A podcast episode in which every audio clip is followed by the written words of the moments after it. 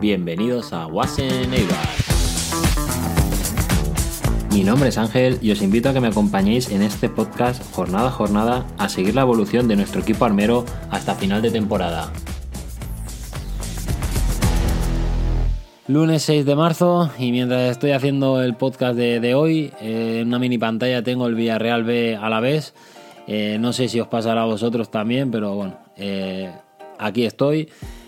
ayer mientras estaba pues redactando un poco el guion y tal del podcast de hoy, pues también estaba viendo otro partido, el Albacete Sporting, donde los locales pues empatarían el partido con gol de Dubasín con asistencia de, de un ex armero, Cristian Lauder, que le da con toda la cara jugadores Dubasine que me gustaría comentar, que creo que va a durar poco en, Albacete.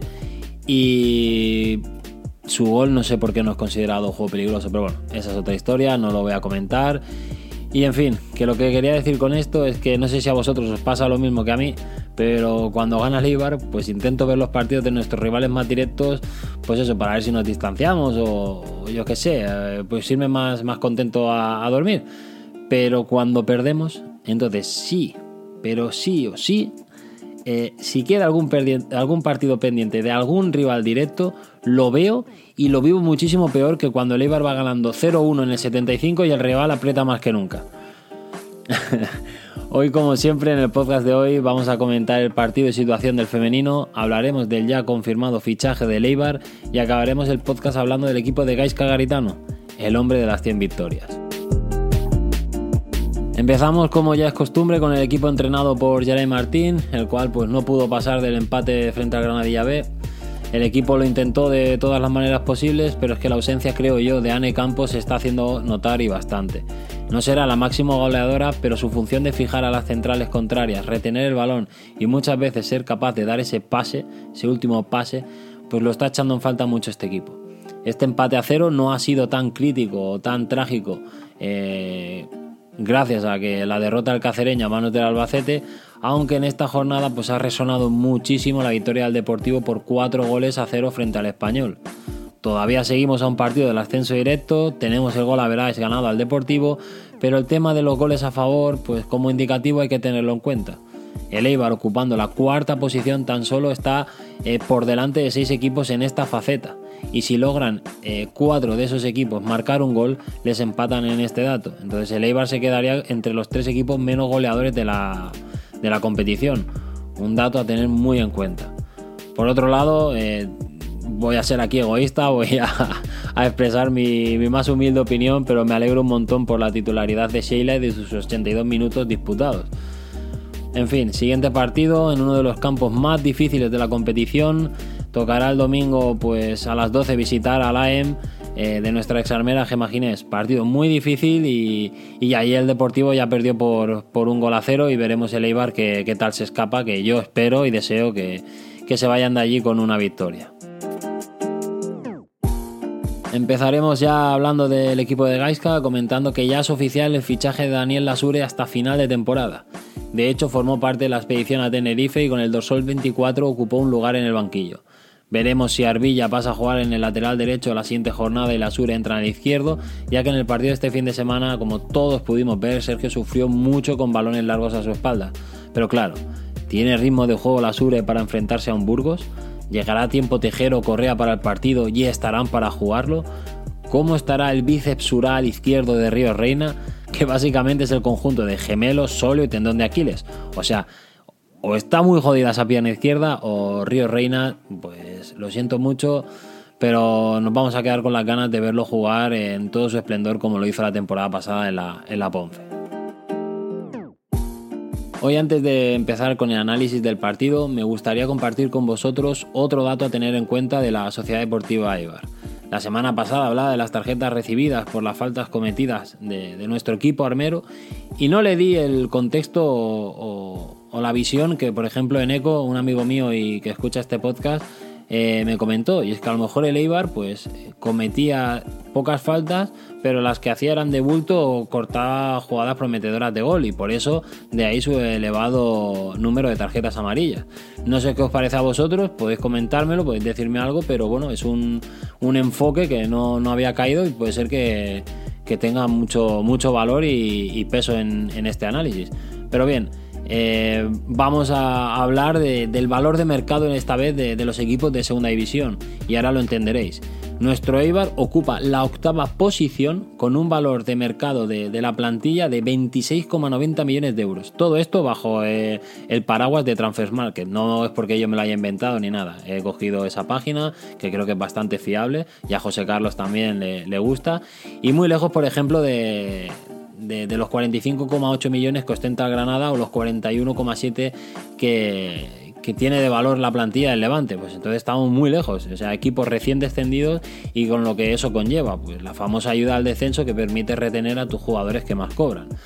Caso diferente, por ejemplo, sería el Alavés, y aquí voy ya a lo que sería el kit de la cuestión, en el cual pues su actual plantilla se valora por 36,6 millones de euros, es decir, unos 10 eh, millones más que la de Leibar eh, la tercera del campeonato, eso sí, a 12 millones del Granada y tan solo a 4 millones de Zaragoza, equipo que ocupa la cuarta posición en cuanto a valor de plantilla.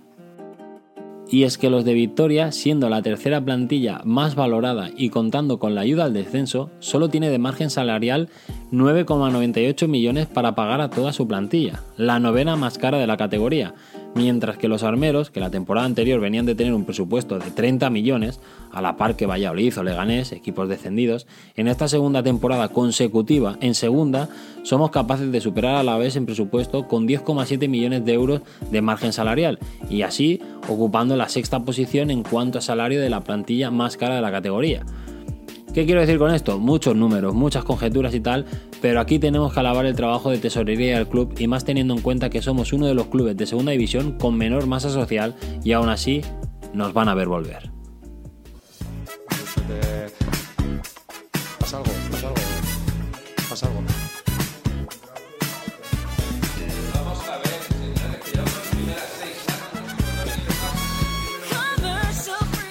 Este señor que da paso a hablar de su equipo ha llegado a las 100 victorias como entrenador armero, es decir, nos ha dado 100 fines de semana de alegría, de no empezar la semana con ese sabor amargo que te da la derrota, así que es que ricasco eta a Gaisca por el trabajo realizado y ojalá sean 112 a final de temporada.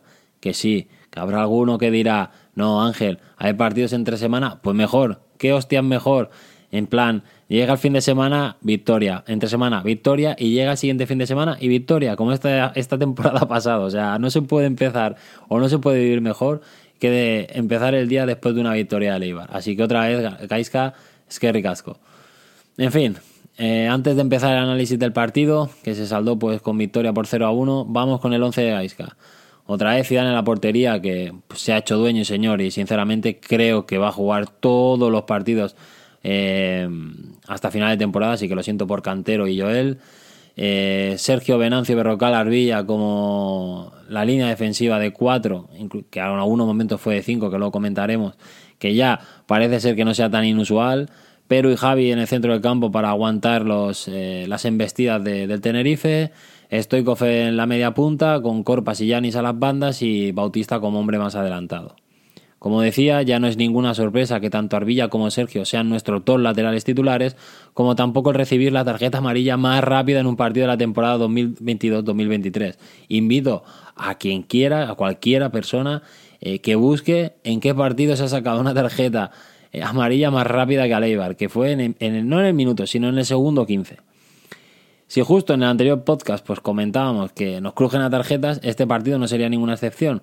Fueron dos pero para mí sin duda la de Corpas como la de Bautista pues son lances de juego, pero claro, en el otro lado tenemos que Iván Romero iba repartiendo a diestro y siniestro y acabó el partido sin tarjeta, cosa que nunca entenderé porque a Sergio Álvarez le pegó dos hostias en la cara y no entiendo cómo no se le sacó ni tarjeta amarilla.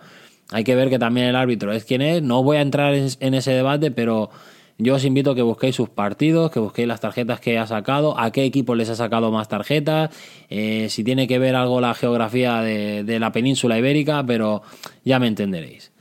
Eh, partido que, estuvo y muy marcado pues, por la ausencia de, Mateus y, el gran respeto que, le da el Tenerife a Gaisca, porque todos sabemos que cada partido es un mundo, pero es que Gaisca le ha ganado a Ramis todos los partidos en estas dos temporadas en segunda división. Así que el planteamiento de ayer pues fue por algo y en mi caso pues tenía mucha confianza en el míster a pesar de que pues no contábamos con Mateus y de esa forma de jugar de Leibar con Mateus y sin Mateus. En fin, el Tenerife eh, tiene una particularidad que no tenía el Villarreal o el Lugo, equipos con los que hemos jugado con Arbilla y Sergio de laterales, y es que este equipo, con dos delanteros, con mucha presencia física y ante cualquier presión alta de Leibar, pues Juan Soriano buscaba tanto a Enrique Gallego como Borja Garcés en largo y se saltaba toda la presión de Leibar, cosa que no solían hacer los equipos que he nombrado antes. Es por eso que muchas veces cuando Leibar quería salir con el balón controlado desde tres cuartos del campo, pues teníamos una línea de, tres centrales con Arbilla, Venancio Berrocal y a Sergio Yanis como carrileros, todo esto para poder tener pues ese 3 contra 2 con los dos delanteros y una vez el, y una vez el balón en el carrilero, pues estirar al jugador de banda al Tenerife para intentar pues tener superioridad por el centro. Y si perdíamos ese balón y llegaba el balón al portero, pues estar bien arropados en el centro ante cualquier balonazo del portero a Gallego o Borja Garcés. ¿Consecuencias de esta táctica? Pues perder a Yanis. Perdimos a Yanis en ataque, ya que lo sacrificas en defensa, pero como el partido pues acabó con victoria, se ha conseguido el objetivo, pues no tener a Yanis atacando como venía haciendo últimamente, pues yo creo que está más que justificado. Digo esto porque a lo mejor alguien piensa que no fue un buen partido suyo. Y no creo que sea justo, la verdad, porque tácticamente yo creo que rindió, rindió muy bien y dio pues un rendimiento muy bueno. Pero, bueno, eh, entendemos que cuando un jugador está acostumbrado a darnos ese regate, ese desborde o marcar algún gol como hizo la jornada anterior, pues el día que no lo hace, eh, digamos que ha hecho un mal partido, que no, ha jugado como se esperaba. Pero bueno, también hay que leer, pues como ya digo, el, partido que estábamos enfrentándonos el, otro día. Mm, voy a intentar no, enrollarme más justificando la táctica del partido, pero es que soy un enfermo de las tácticas. Me, encanta ver los partidos así y, lo siento mucho si me enrollo. Pero bueno, eh, sí que me preocupa que los rivales se centren en atacar a las espaldas de Sergio en el lateral derecho. Atacando, pues suple muy bien su inexperiencia como lateral, pero defendiendo su espalda es ahí cuando sufre nuestro segundo capitán. De hecho, dos acciones casi consecutivas de Iván Romero casi nos cuestan el primer gol al principio del partido, pero es que es algo normal. Algo, o sea, esto que, le pasa a Sergio Álvarez es algo normal. O sea, con balón es un, es un tío que de medio centro, recibiendo presión y teniendo tíos encima por delante y por detrás, es capaz de sacar el balón. Pues de lateral, es que yo creo que lo tiene más que fácil. Ahora, eso sí, cuando tiene que correr a su espalda, dar esos 3-4 eh, metros de distancia al, extremo interior o jugador de banda para pues eh, tener esos metros extras para correr, taparle, temporizar, pues ahí Sergio Álvarez pues no, no, está fino, no está fino y es que es algo normal, pero bueno, hay que ver si, si seguimos jugando esa baza o llegan nuestros laterales o como ya he dicho al principio del podcast, metemos a Arbilla en el lateral derecho, la Sur en el izquierdo, pero habría que ver cómo está la Sur, en fin, el de la moto, el de la bicicleta, en fin, no, no avancemos más por e, ese camino. Un primer gol, hay que decir que evita un gran berrocal, que yo creo que se ha ganado un lugar en mi estantería mental de jugadores preferidos de esta plantilla, o sea, ya sí por sí, o sea, está Arbilla y justo un poquito por debajo está, está berrocal y ya le sigue de cerca mi amigo Corpas. Eh, no había nada mejor que pudiera pasar en este partido que el evitar un gol de Nacho y luego romperle la cintura como hizo otro de mis jugadores preferidos, como he dicho, José Corpas, para marcar un tremendo golazo que no se entiende sin la visión de juego de Bautista, que si hace podcast atrás decíamos que pues, no tenía un rendimiento muy alto en cuanto a gol por cada 90 minutos, oye, esta asistencia vale más que un gol cómo aguanta, levanta la cabeza, se la entrega al 17 y este hace el resto. Golazo que a la postre pues notaría esos tres puntos tan necesitados y, tan, tan bonitos de vivir en un partido en el cual estás sufriendo y solo has chutado dos veces a portería. Increíble. Vamos con la segunda parte, que si hay que destacar algo, pues es la solvencia defensiva de este equipo y la figura de Lucas Zidane en la portería. Eh, el guardameta, hay que decirlo, hay que reconocerlo, nos ha vuelto a dar la posibilidad de llegar vivos al minuto 90 y conseguir la victoria cosa muy importante, el, poder tener esa sensación de que ya no que el equipo vea que el portero reacciona y que la defensa te tapa y tal, es el mensaje que le envías al resto de equipos en cuanto a, hostia, viene el Eibar. A esta gente marcarle un gol es difícil. A esta gente, como nos marquen el primero, estamos jodidos, nos va a costar. Es, esos, son, esos son los mensajes que, aparte de darle al Tenerife en el partido, pues mandas al resto de la liga y, Y oye, esto a veces es empezar el partido con, con, cero, con medio gol más. En fin, seguimos con el partido, que me estoy enrollando y mucho. Hay una jugada en el minuto 53 y 8 segundos, eh, la tengo grabada, eh, la de cada partido de Perú. Eh, Perú está jugando muy bien, pero siempre cada partido pues, está teniendo un error, un error de bulto. Le pasó en Lugo, le pasó en Villarreal, le ha pasado también en Tenerife, no es una crítica. Que cometa un error Perú en salida de balón es normal porque él lo tiene que hacer y a veces nos pasa, todo el mundo nos equivocamos. Y es que esta pérdida provoca el ataque inmediato del Tenerife. Y queda de manifiesto lo que quiero explicar, eh, lo que es este equipo hoy en día, en que Perú no se queda quieto y, se queda mirando la jugada, sino sale detrás del contrario. Venancio y Berrocal están bien colocados ante una pues eh, pérdida de balón de su compañero.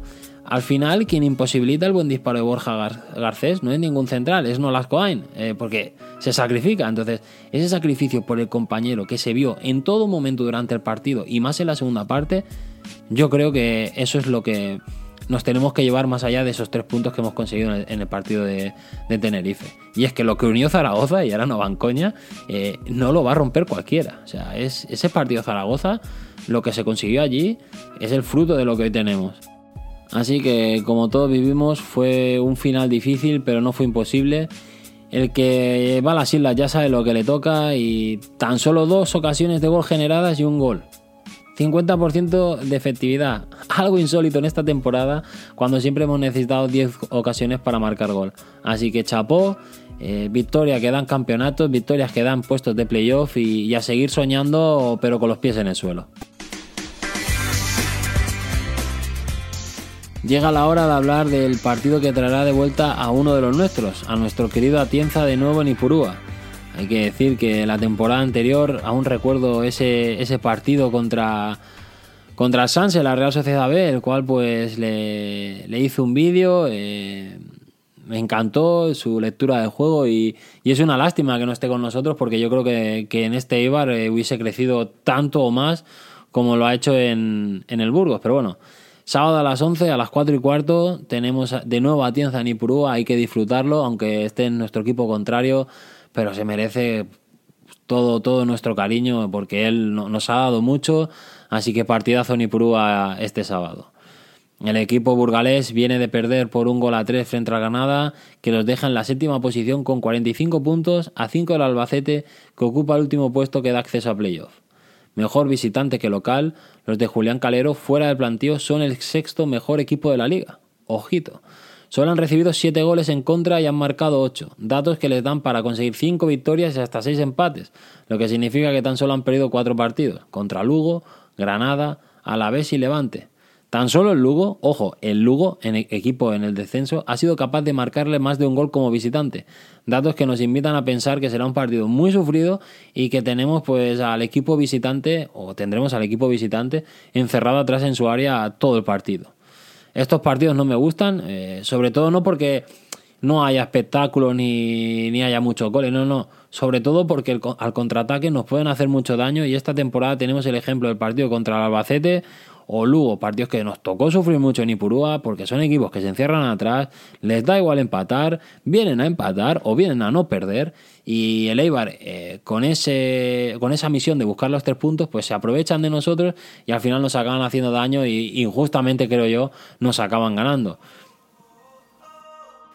¿Cómo juega el Burgos? ¿Qué jugadores importantes? No lo vamos a descubrir hoy. Vamos a ver un equipo con dos líneas de cuatro, eh, un quinto centrocampista intentando pues presionar al segundo central o, tapando los espacios de por medio para que sea difícil pues eh, meter ese pase entre líneas.